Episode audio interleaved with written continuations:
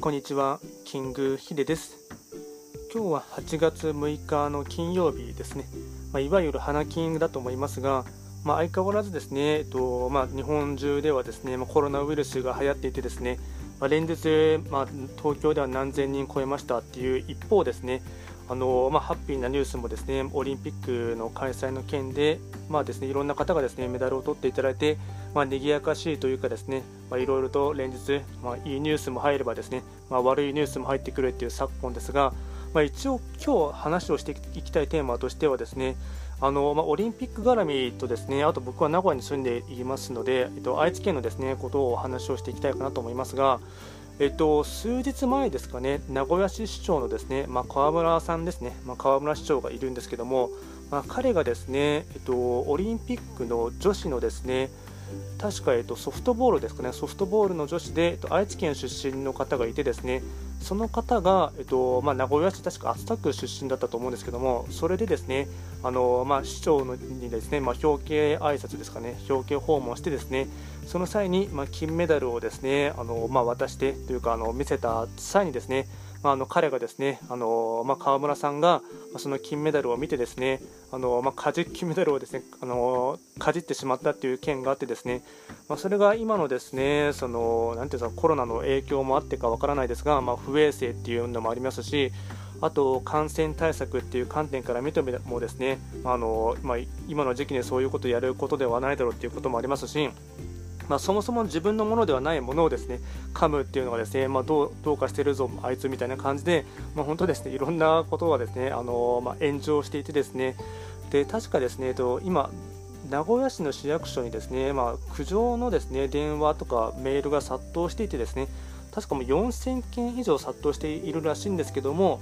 あのまあ、本当にですね、まあ、炎上している昨今ですね、でかつですね、あのまあ、おそらくスポンサー絡みの関係だとは思うんですけども、まあ、川村さんがですね、えっとまあ、こういったふうにですね、まあ、いろいろと取り沙汰されてですね、まあ、問題発言ですとか、まあ、問題行動に発展してしまったので、で世間を騒がせてしまった件でですね、あのトヨタ自動車、もう多分、まあ、スポンサー絡みの件だと思うんですけども、まあ、それでですねあのトヨタ自動車にですねあの、まあ、謝罪をしたいということで、えっとまあ、アポなしなのか実際に電話してつながらなかったから直接出向いたっていうふうには言っていたんですけども、まあ、急にですねトヨタにですね、えっとま、謝罪で行ったらですね、まあ、もちろんあのアポがなかったので、まあ、入れてもらえなかったっていうことで、まあ、それもかつ、なんていうんですね、まあ、トヨタからですね、うんまあ、入れてもらえなかったっていうのもありますし、まあ、拒否られたっていうのもあってですねまたさらにそれでも炎上してですね、まあ、そもそもその、うん、自分で直接赴いたというかですねその自分のなんとかアシスタントというか秘書というかですねその中のわり、まあ、かし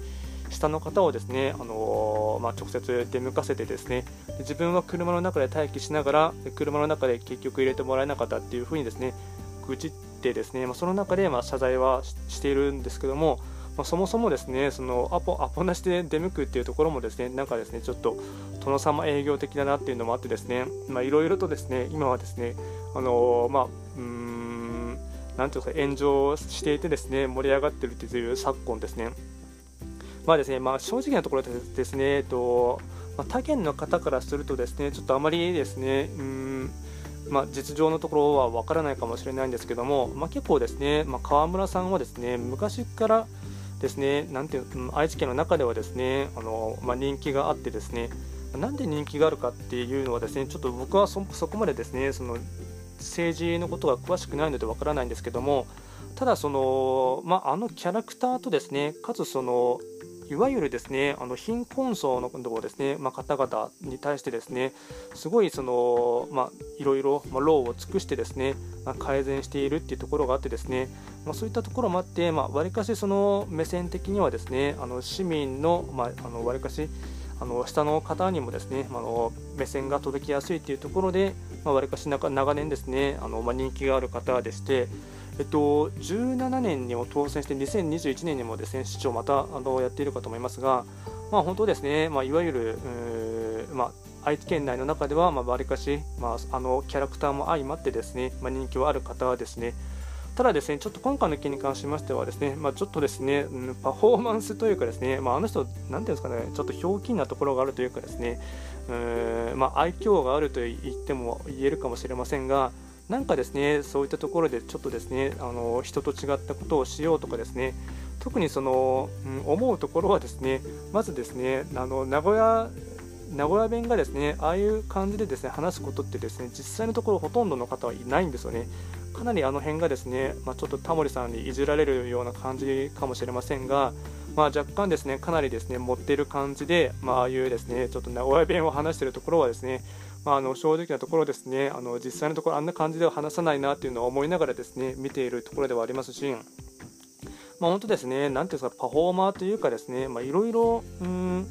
まあ、ある意味ではですね、そのまあ、慕われるというかですね、親しみやすいキャラクターではあるんですが、まあ、若干ですね、パフォーマンス的な部分ではですね、行き過ぎなところがあってですね、まあ、今回はそれがですね、もろにですね、あの裏目に出てきてしまったかなというところもありますし、まあ、おそらくですね、まあ、それによってお、あのなていうんですかね、うんまあ、なんだかんでって言ってですね川村さんを支持している方って老人の層というかですね年上の層の方に支持されているのでなかなかその方々がですね意見を覆すっていうのはありあり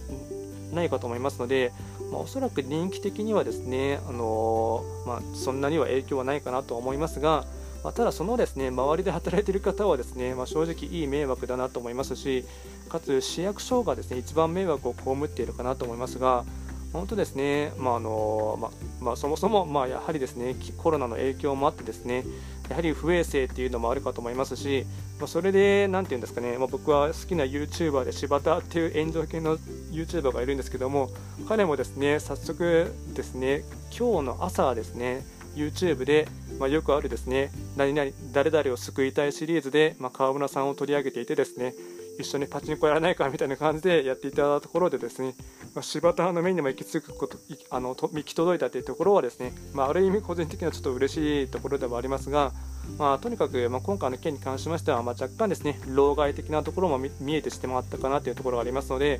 まあですねえっとまあ、おそらくしばらくは沈静化は難しいかなとは見ています。ま今回はですね、えっとまあ、名古屋市民としてですね、まあ、今回の川村さんの件に関しまして率直な感想をですねあの話をさせていただきました。今回も最後まで聞いていただきましてありがとうございました。